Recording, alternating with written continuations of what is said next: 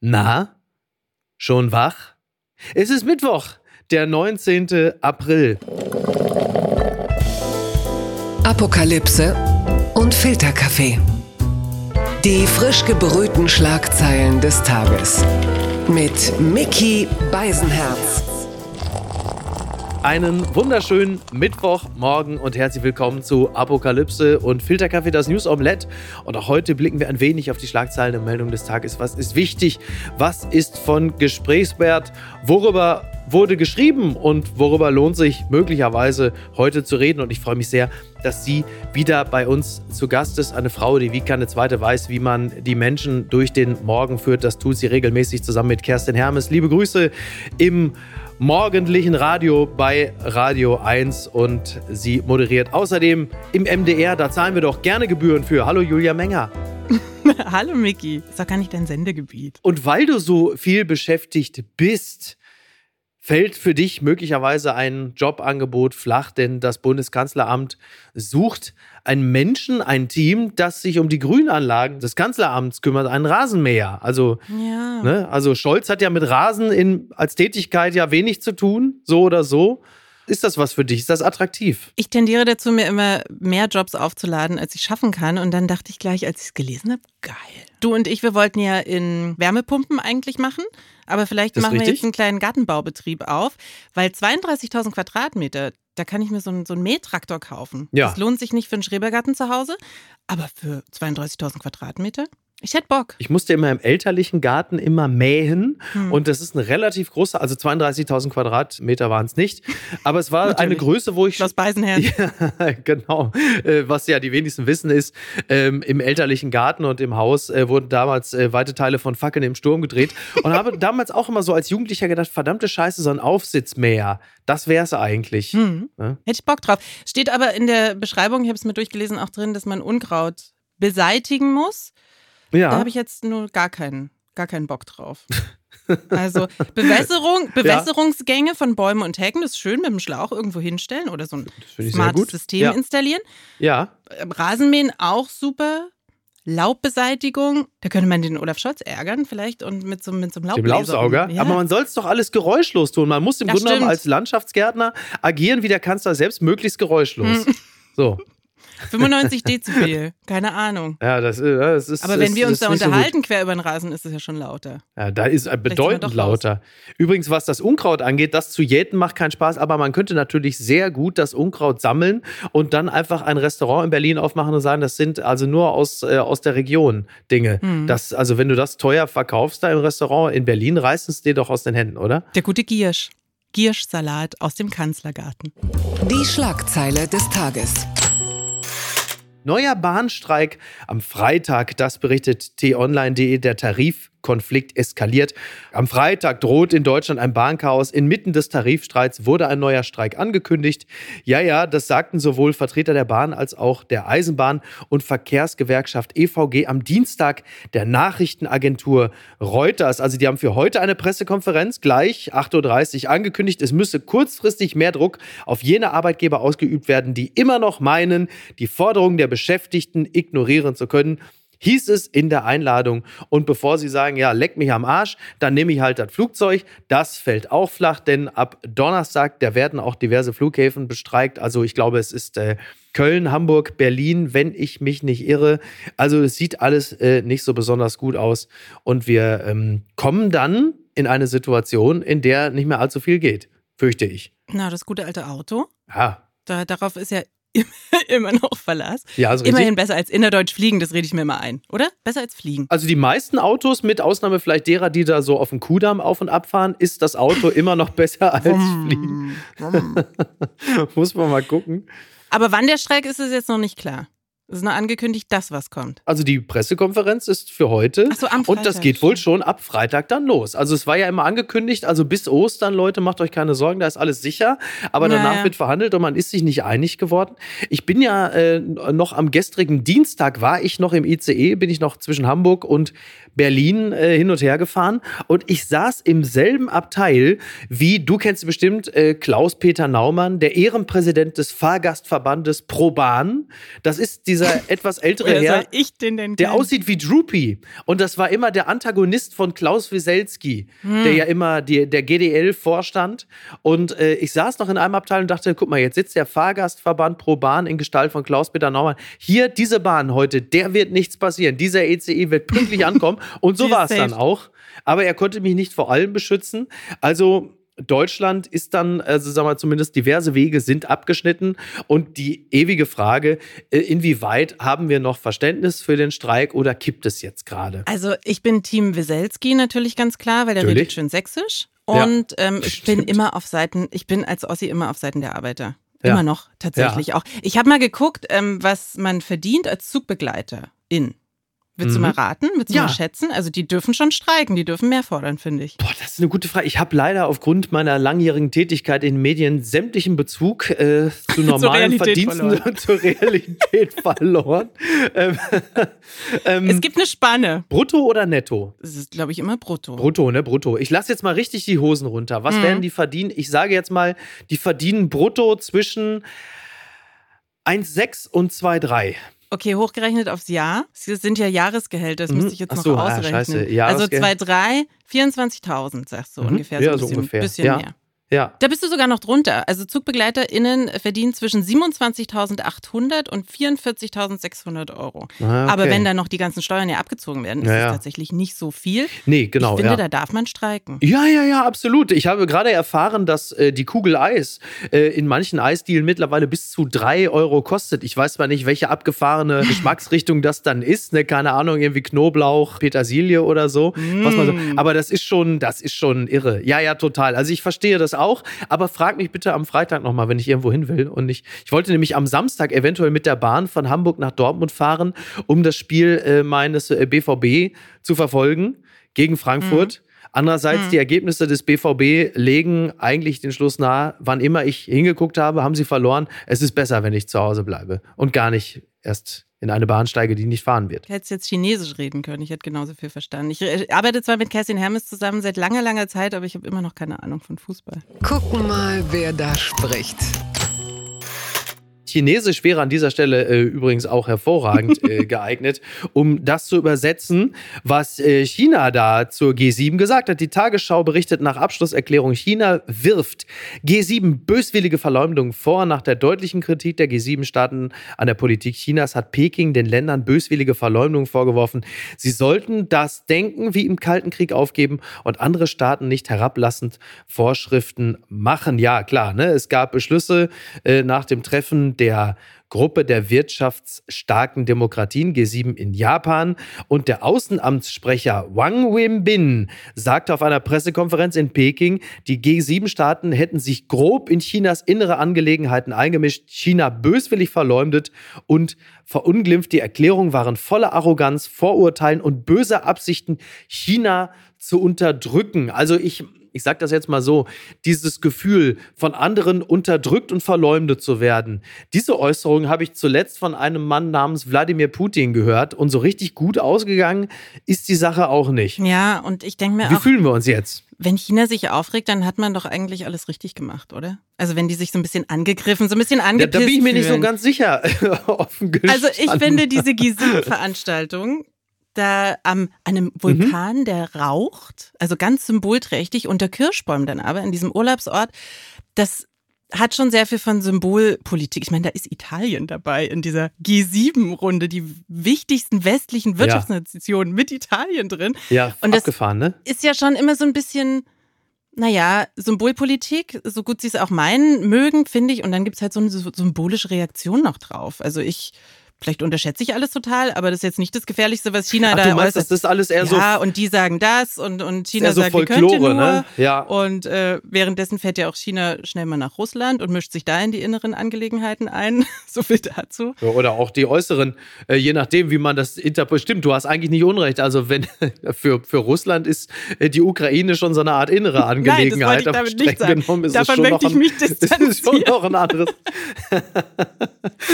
Aber das ist schon, schon, ja, ja, es kommt mir manchmal auch ein bisschen folkloristisch vor, zumal das Prozedere ja klar ist. Ne? Du hast andererseits, du hast Annalena Baerbock, die China eine deutliche Ansage macht, dann fliegt man weg, beziehungsweise China oder der Außenminister fliegt dann direkt nach Russland und sagt, vielen Dank für die deutliche Ansage.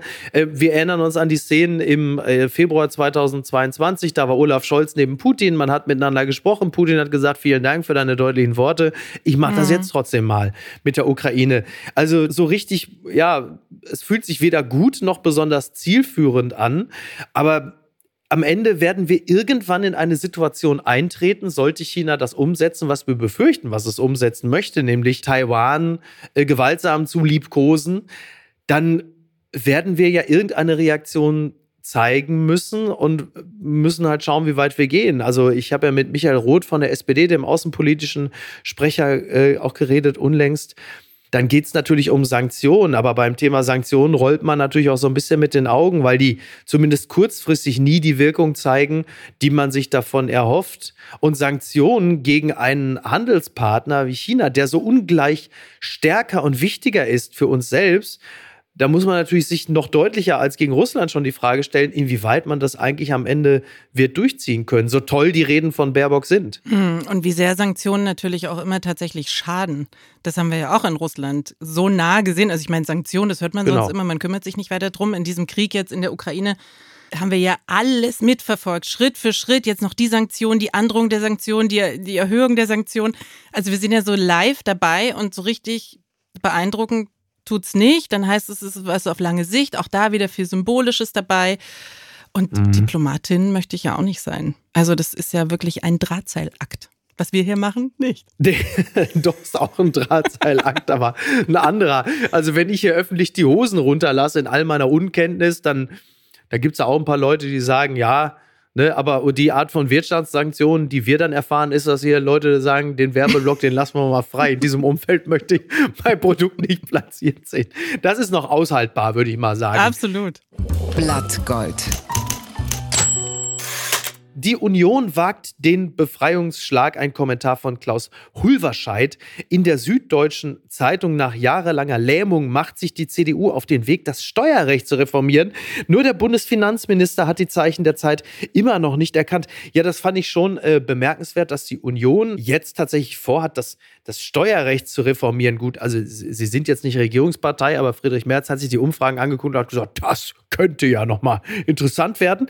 Und ich zitiere, die CDU, so sagt es zumindest eine parteiinterne Fachkommission, ist bereit, einen höheren Spitzensteuersatz zu akzeptieren, wenn im Gegenzug die Abgabenlast für Normalverdiener gesenkt wird. Das ist ein echter Befreiungsschlag, der den Christdemokraten nach langer Lähmung endlich die notwendige Flexibilität für das Ausarbeiten einer klugen Steuerreform verschafft. Und das fand ich schon interessant. Also man hat ja lange Zeit immer von der Sozialdemokratisierung der Union gesprochen in den Merkel-Jahren. Mit all dem hat ja Friedrich Merz versucht, jetzt auch aufzuräumen. Derselbe Friedrich Merz, der es übrigens nicht geschafft hat, Angela Merkel zu gratulieren zum mmh, Verdienstorden. Das fand Zug. ich auch. Ganz feiner Zug. Ja, fand ich auch bemerkenswert. Und jetzt wollen sie Normalverdiener entlasten zu Lasten der Spitzenverdiener. Das ist ja ein Move, den ich jetzt aus der Unionsecke nun erstmal nicht ja, erwartet wow. hätte, oder? Also ich dachte, ist der Postillon-Artikel, den wir hier vor uns liegen haben? Nein. ja. Ich weiß ja. gar nicht, ich versuche jetzt dahinter zu vermuten, was dahinter stecken könnte. Also was ist das? Will die CDU der FDP irgendwie schaden?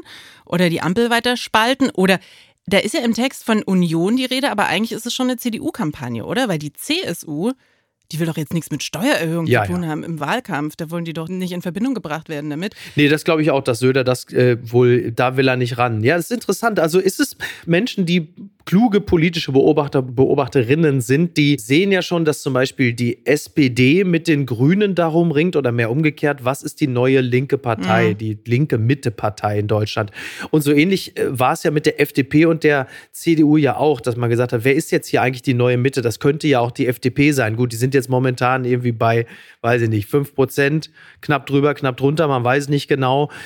Döpfner konnte ihnen auch nicht helfen, wie wir festgestellt Hat haben. aber alles gegeben. Hat wirklich versucht. er hat es wirklich versucht. Please, stärke FDP. Aber möglicherweise geht es halt eben auch darum, äh, da äh, von der FDP jetzt auch noch ein bisschen was abzugreifen, die ja auch nicht mehr der natürliche Partner der Union zu sein scheint. Und ähm, die FDP wehrt sich ja gegen Steuererhöhungen. Das ist ja mittlerweile gefühlt also das Einzige, was sie noch in der Hand haben. Lindner steht da mittlerweile allein. Die Frage ist halt nur, ist es dann äh, umsetzbar? Auch den Spitzen, ich finde den Spitzensteuersatz, wir haben ja auch gerade schon zum Beispiel gesprochen über ZugbegleiterInnen.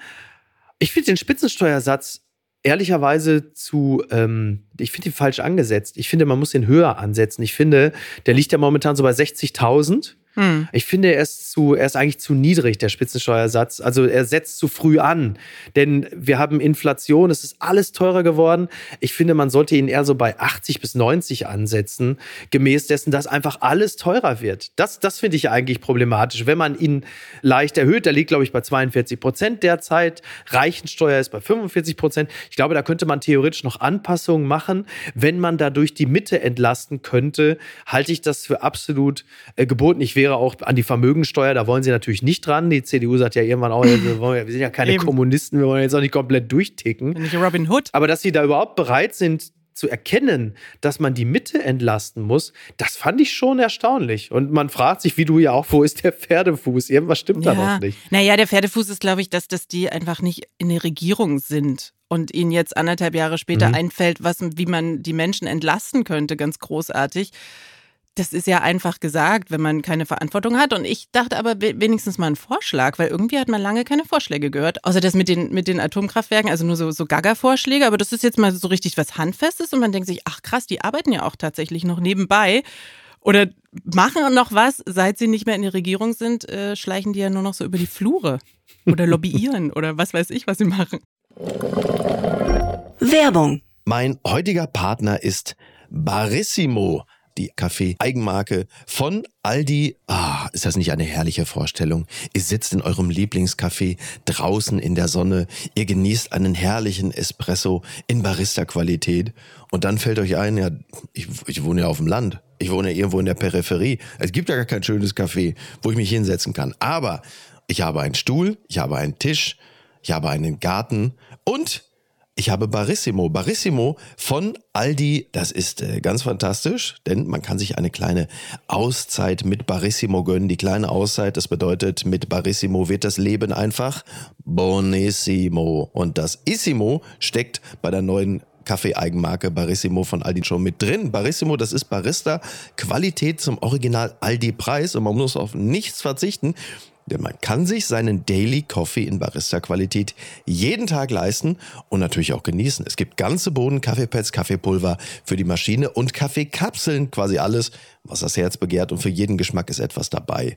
Ah, fantastisch und schöner Espresso Macchiato, das wäre doch jetzt genau das Richtige. Ne? Also mach dein Leben Barissimo exklusiv bei Aldi. Alle Infos zur Eigenmarke von Aldi findest du auf aldi-nord.de slash Barissimo oder auf aldi-onlineshop.de, aber natürlich auch wie immer in den Show Notes. Und es tut mir wirklich leid, ich habe keine Zeit mehr. Ich muss mir jetzt erstmal einen Kaffee machen. Das hat mich traurig gemacht. Waffengewalt in den USA, Haustür verwechselt, Teenager angeschossen. Das berichtet das ZDF. Neuer Vorfall von Waffengewalt in den USA. In Kansas City klingelt ein 16-jähriger Schwarzer an der falschen Haustür. Daraufhin schießt ihm ein 84-jähriger in den Kopf. Er sehe eine gewisse rassistische Komponente hinter dem Vorgehen des alten Mannes, der zweimal auf den 16-jährigen Ralph Yahl gefeuert habe, erklärte Staatsanwalt Zachary Thompson vor Reportern. Ein rassistisches Motiv werde ihm in der Anklageschrift aber nicht zur Last gelegt. Ja, den Fall hast du mit Sicherheit äh, auch schon mhm. äh, verfolgt, auch in der äh, Tätigkeit bei, bei Radio 1, weil das schon ja auch an Waffengewalt, an Schießereien, an Körperverletzungen, an Körperverletzungen mit Todesfolge im Zusammenhang mit Waffen, da haben wir uns in den USA ja bedauerlicherweise fast ein bisschen gewöhnt. Also Amokläufe werden ja schon als Naturgewalten mittlerweile fast wahrgenommen. Und trotzdem hat man den einen oder anderen Fall, der einen dann doch nochmal aufhorchen lässt. In diesem Falle wollte der junge Mann ja seinen jüngeren Bruder abholen, hat einfach an der falschen Tür geklingelt und dieser ältere Mann, 84 Jahre alt, hat die Tür geöffnet und hat ohne weitere Vorwarnung, ohne auch nur ein Wort mit ihm zu wechseln, hat mhm. auf ihn geschossen. In den Kopf und in den Arm. Denn, und das ist jetzt die Mutmaßung, da steht ein Schwarzer vor der Tür, der will mich ja höchstwahrscheinlich mhm. ausrauben oder erschießen. Denn das muss ja wohl der Grund sein, warum man ohne Vorwarnung, ohne ein Wort zu sagen, die Waffe zückt und auf jemanden schießt. Ja, er war erschrocken, dass er so groß war. Natürlich, also hat mhm. nichts mit der Hautfarbe sicherlich zu tun. Ja. Und dass er so groß war und weil er 84 war, hatte er Angst, dass er sich da nicht wehren kann. Aber klar, bevor man erstmal fragt, was wollen Sie? Oder hat er auch keine Waffe in der Hand gehabt oder sonst was? Ja. Ähm, ja, der ist ja frei, auf freiem Fuß, der 84-Jährige. Wahrscheinlich wird ihm auch nichts passieren. Es gibt ja dieses Gesetz in den USA, du kannst dein Grundstück verteidigen. Da Stand hat ja keiner, genau, hat keiner was zu suchen. Ich schieße hier jeden weg. Ich meine, absurd, ja. ja, absoluter Wahnsinn. Und wir haben uns dran gewöhnt und trotzdem ist es jedes Mal wieder wahnsinnig krass und ähm, dann sieht man die Posts von Prominenten, Justin Timberlake zum Beispiel, der meldet sich ja, glaube ich, sonst mhm. nie so dazu. Kamala Harris. Alle, alle posten was, jetzt sagen die auch, man soll da den Staatsanwalt anrufen und sich da engagieren und Waffengewalt ist ja die Todesursache Nummer eins bei Kindern in den USA. Seit, seit vier Jahren, glaube ich, hat es mhm. die Autounfälle überholt. Und da werden die meisten Kinder, die sterben, sterben durch Waffengewalt in den USA. Und es ist doch krass. Und mhm. ich meine, auch diese Bilder aus Nashville naja. von, die, von der Schule, also klar, man stellt sich natürlich immer vor, was, was wäre, wenn das mein, mein Kind da wäre und dann die Angst in den Gesichtern klar, und ja. auch die Eltern, die da ihre Kinder vielleicht jeden Tag zur Schule bringen, ohne zu wissen, ob sie die wieder abholen werden. Das ist unvorstellbar für so ein Land, was auf der anderen Seite ja auch so ein wahnsinnig tolles Land ist und was sich auf die Fahne schreibt, so, so mhm. innovativ und, und vorwärtsgewandt zu sein. Und was das angeht, ich meine, Abtreibungsrecht noch dazu. Aber auch ein Land, dessen, also zumindest in der modernen Ausprägung, auf Waffenbesitz und äh, der Nutzung der Waffen ja auch letzten Endes auch begründet ist. Ne? Und dass das natürlich ein ganz spezielles Form des Freiheitsverständnisses ist. Und es ist halt eben auch eine Spirale, die auch nicht mehr einholbar ist äh, in einem Land, in dem jeder eine Waffe Waffe hat, ist die Antwort darauf des Individuums immer nur, ich muss entweder auch eine haben oder ich muss eine schnellere, stärkere Waffe haben.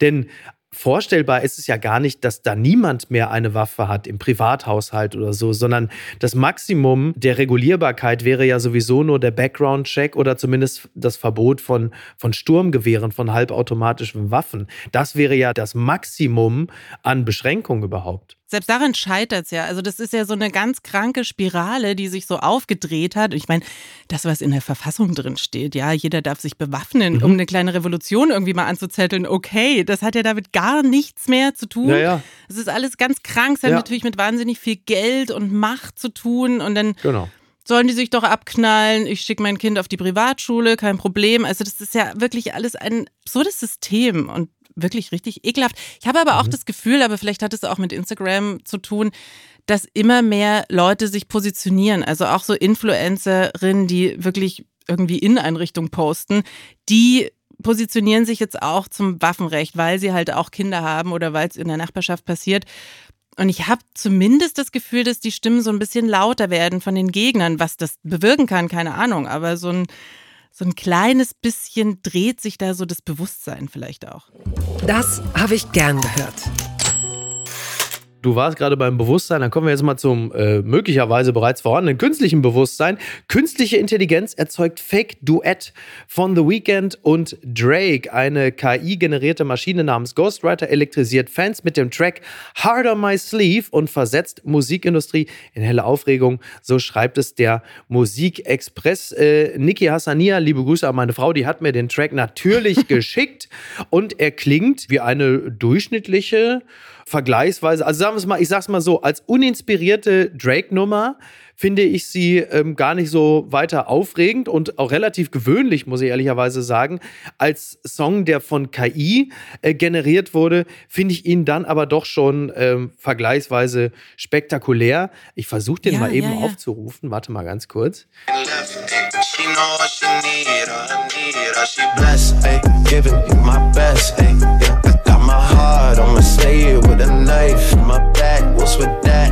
Yeah, you want my in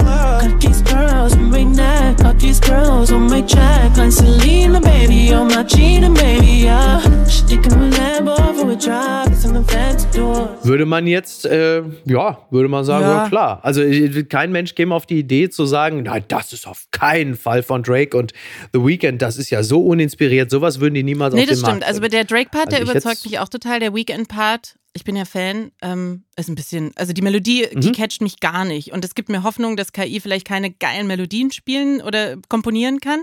Ja. Aber ja, sonst sehr, sehr unauffällig. Es geht auch um Chicks und Perlen, die man sich um den Hals hängt. Komischerweise um Justin Bieber und Selena Gomez. Okay, die sind schon lange nicht mehr zusammen. Das weiß die KI vielleicht noch gar nicht. Aber ansonsten, du hast recht. Ist auch so eine Art Diss-Track so ein bisschen, ne? Es geht auch so ein bisschen gegen Bieber. Das heißt, da ist also textlich Mhm. auch noch was drin, äh, was man im Zweifel dann dem, äh, dem, dem Singenden zur Last legen könnte. In diesem Falle Drake, weil man sagt, was erzählst du denn da für eine Scheiße in deinem Song? Das haben wir ja zuletzt ja häufiger mal erlebt, dass in solchen Tracks dann auch persönliche Dinge verarbeitet werden und äh, dann äh, natürlich zur Lasten des Texters gehen oder der Texterin, je nachdem. Das kommt ja dann auch noch dazu.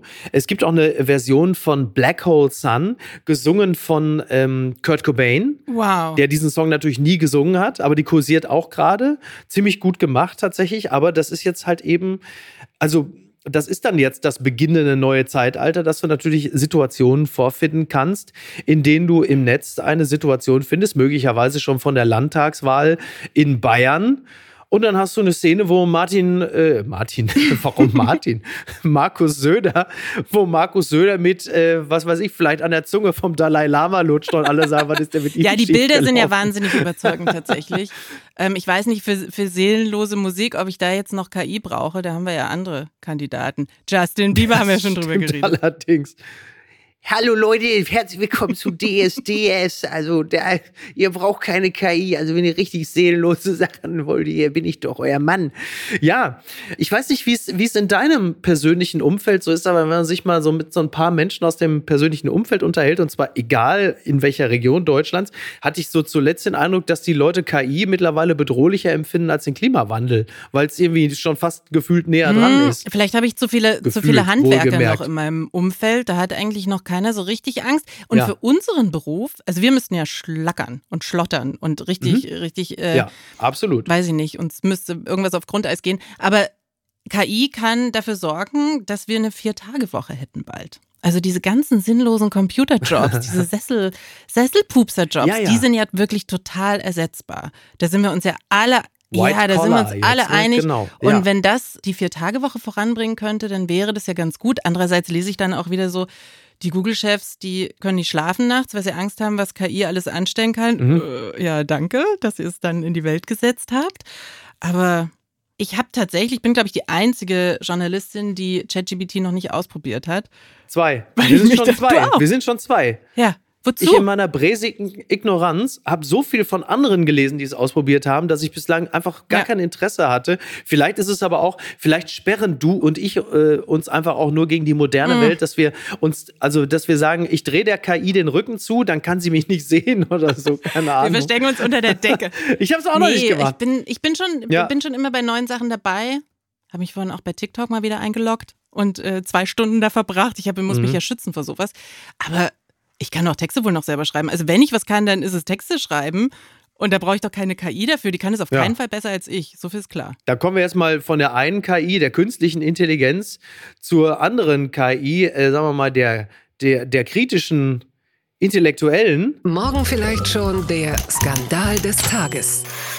Du hast gerade schon gesagt, dass die Google-Chefs schlecht gepennt hätten. Einer hat mit Sicherheit auch keine besonders ruhige Nacht verbracht und das war äh, Matthias Döpfner, der Springer-Chef. Denn äh, wir alle mutmaßen ja herum, was wohl in dem neuen Buch von Benjamin von Stuttgart-Barre stehen könnte. So auch der Bayerische Rundfunk. Diesen Mittwoch erscheint der mit Spannung erwartete neue Roman von Benjamin von Stuttgart-Barre. Noch wach soll ein Enthüllungsroman über den Axel Springer-Konzern sein. Die Spekulation darüber, was darin stehen könnte, schießen ins Kraut. So schreibt es Knut Korzen. Also es gibt ja keinen Namen, der besser passt zum Bayerischen Rundfunk als Knut Korzen. Super Name. Knut Korzen, ein echter Bayer, wie ich annehme. Und äh, der Titel des Buches heißt Noch wach, eine SMS. Dieses Wortlaut soll einem Bericht des Nachrichtenmagazins Der Spiegel zufolge der ehemalige Chefredakteur der Bildzeitung Julian Reichelt nächtens an eine junge Kollegin geschickt haben. Eine andere Kurznachricht Reichels soll gelautet haben: Ich will deinen Körper spüren. Der RBB hatte zuletzt viele Probleme. Solche SMS sind aber nicht rumgegangen, oder? Bis Julia, jetzt noch nicht. Halt mich auf dem Land. Keine Ahnung. Patricia Schlesinger an Marco Seifert. Ich will deinen Körper spüren. Er hat gesagt, ich würde grundsätzlich gerne, aber ich muss zu Hertha, wenn ich Schmerzen haben will. Nur wenn die Mode läuft währenddessen. Ähm, ja, ich bin. Hast du es schon Oh. gelesen? Du redest so viel drüber. Weißt du, weißt du mehr? Hast du es? Kannst du mir das PDF Ich habe schicken? nicht eine Zeile gelesen. Ich werde das Buch natürlich lesen. Und ich glaube, wenn man dieses Buch durch hat, dann fühlt man sich, als hätte man äh, ein Jahr komprimiert bunte Gala exklusiv Weekend durch. Dann hat man im Grunde genommen gleich sein Frauke Ludowig-Diplom gleich äh, hinter sich. Also es wird ein Sch- Schlüsselroman, so sagt man. Es wird hervorragend geschrieben sein. Darauf kann man sich mit Sicherheit verlassen. Aber es wird natürlich auch das ganz große, und ich sage das in diesem Falle voller Respekt, absolute Trash-Festival, also irgendwo zwischen äh, Tiger King. Es wird ein bisschen der Royal Rumble. Ich weiß nicht, du erinnerst dich noch WWF, WWE, Männer auf Steroid und Kokain äh, wemsen sich gegenseitig im Ring und dann kommt überraschend noch einer von hinten, der mit dem Klappstuhl noch zuhaut. Das Ganze jetzt einfach feuilletonistisch abgebildet. Das wird natürlich der absolute, das wird so eine, so eine Art äh, Testo-Operette, denn im Mai kommt ja auch noch das Buch von Kai Oh Diekmann dazu, der dann auch noch in den Ring reinspringt mit Atomic Drop. Also es wird toll. Es wird Aber das toll. Stuttgart Barre Buch wird auf jeden Fall das größere Lesevergnügen werden. Also ich werde dann gleich nach der Sendung, glaube ich, gehen und mir das kaufen tatsächlich oder runterladen. Ich habe überlegt als Mhm. Audiobuch, aber es ist ja wirklich so schön, den zu lesen. Ich bin ja wirklich riesengroßer Fan und es wird jetzt so hoch gehypt, Mhm. das Buch, was natürlich wahrscheinlich berechtigt ist, aber den Skandal, den das auslösen soll, den kann ich mir noch nicht so richtig vorstellen. Ich meine, es ist ein Roman. Am Ende kann man immer sagen, ja, der hat er sich ja ausgedacht, ist ja Kunstfreiheit, der kann ja schreiben, was er will. Ich kann es nicht überprüfen. Wenn du da mehr Wissen hast, vielleicht, dann erkennen sich da die Leute wieder, die es wissen, aber weiß ich nicht. Ein Roman? Hat die Ja, das könnte man. Also Matthias Döpfner wird ja einen Umgang damit finden müssen. Er hat verm- vermutlich schon 35 Anwälte drauf angesetzt. Es ist nicht so leicht. Also in der Öffentlichkeit würde man mit einem solchen Buch, das ja relativ unmissverständlich diese Person behandelt, davon Mhm. gehen wir jetzt mal aus, könnte man natürlich sagen, hahaha, Stuttgart Barre, toller Autor, bin selber Riesenfan. Na, da hat er aber einen köstlichen Roman geschrieben, eine tolle Fiktion. Das könnte man teilweise mit mir, aber wunderbar. Das Problem ist halt nur, es gibt ja parallel äh, die Zeitrecherche, es gibt jetzt ja diesen Boys Club Podcast. Das heißt, es gibt auch sehr viele Belege dafür, wie Döpfner so drauf ist, wie Döpfner mit Reichelt war. Das heißt, parallel zu der, nennen wir es mal wohlwollend, Fiktion, gibt es ja auch Fakten, die so nah an dieser Fiktion, an diesem ja, an dieser lyrischen Figur dran sind, dass, egal ob man das will oder nicht, viele Menschen sagen werden, das ist er doch. Da kann er doch viel erzählen, das ist er doch aber hundertprozentig. dann baue ich mir zu Hause so eine, so eine Wand wie bei der Kripo und äh, vergleiche dann die Leaks bei der Zeit mit den Podcast-Aussagen, mit dem Mhm. Roman, mache Schnüre von links nach rechts. So sehr interessiert es mich dann auch wieder nicht, was die da, was die komischen Männer da machen. Endgültig zu weit gegangen. Hier wird wirklich alles gefilmt. RTL macht jetzt Bums TV. Die stand mit der Kamera neben uns, als gevögelt wurde. Das berichtet unverkennbar die Bild. Hier geht es jetzt übrigens wirklich nicht mehr ums äh, Axel Springer Gebäude. Das ist jetzt nur, falls Sie jetzt erst sagen, hier geht es nicht mehr um Julian Reichelt. Hier geht es um was anderes. Es geht nämlich um eine Sendung namens Stranger Sing, das wirklich, weil das ist natürlich angelegt an Stranger Things und die Sendung heißt Stranger Sins. Sins Nicht einfach zu sagen, Sünde. wie Sünde. So heißt die neue Show von RTL, die alle Tabus bricht. In dieser Sendung setzen acht Paare ihre geheimsten Sexfantasien in die Wirklichkeit um. Gedreht wurde im Januar auf einer Hacienda in Mexiko. Der Ausstrahlungstermin auf RTL Plus steht noch nicht fest. Bild weiß, am Set ging es richtig wild zu. Ein Kandidat packt aus. Ja, und der hat dann halt unter anderem eben auch gesagt, dass überall benutzte Kondome herumlagen. Die standen mit der Kamera neben uns, als gevögelt wurde. Eigentlich war es ein Pornodreh.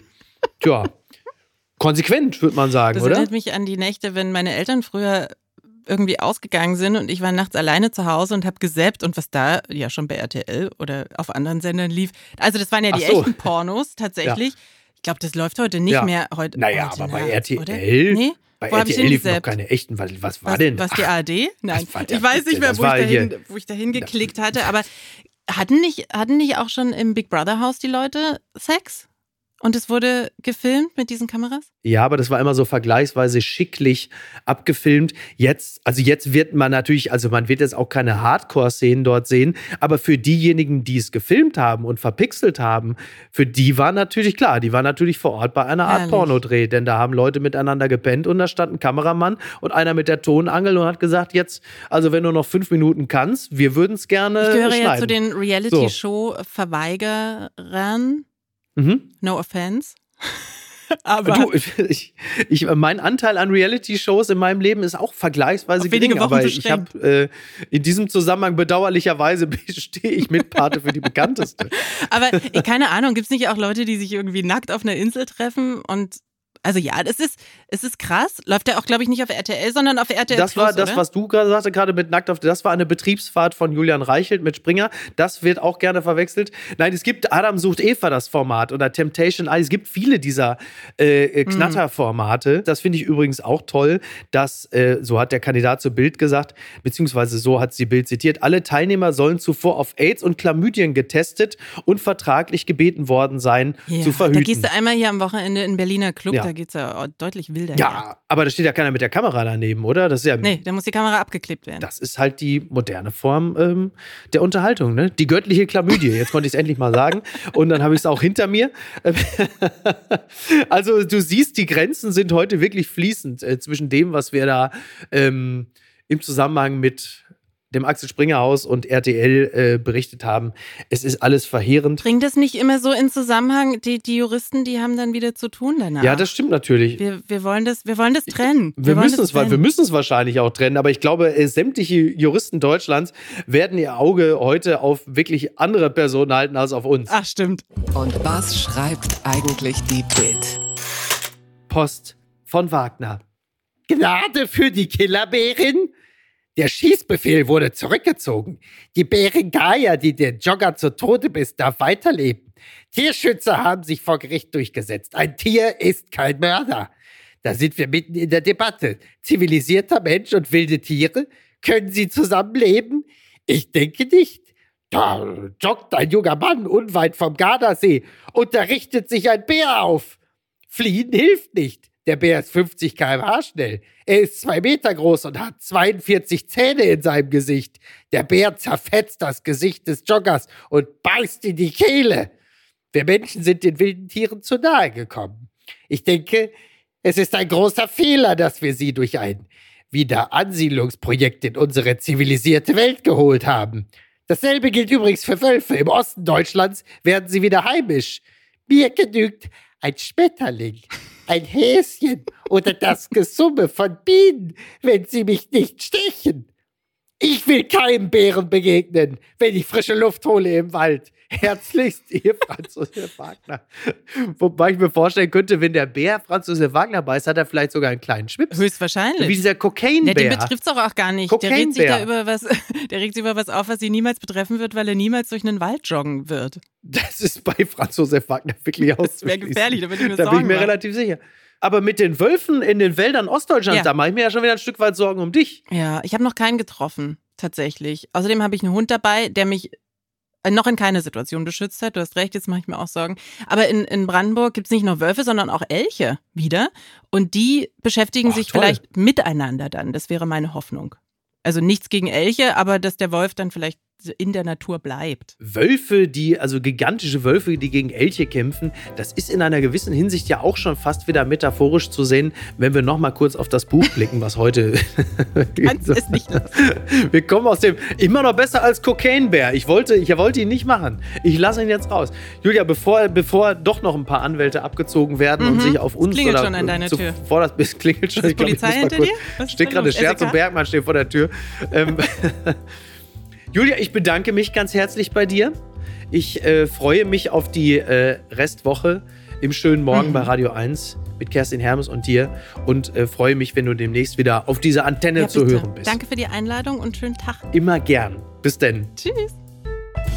Apokalypse und Filtercafé ist eine Studio Bummens Produktion mit freundlicher Unterstützung der Florida Entertainment. Redaktion Niki Hassania.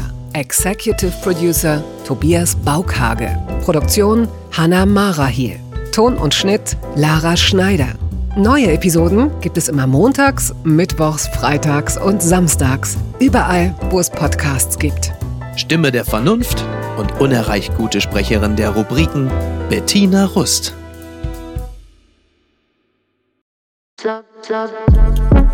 Buh, Stefanie Giesinger hier. Mit mir habt ihr nicht gerechnet, oder?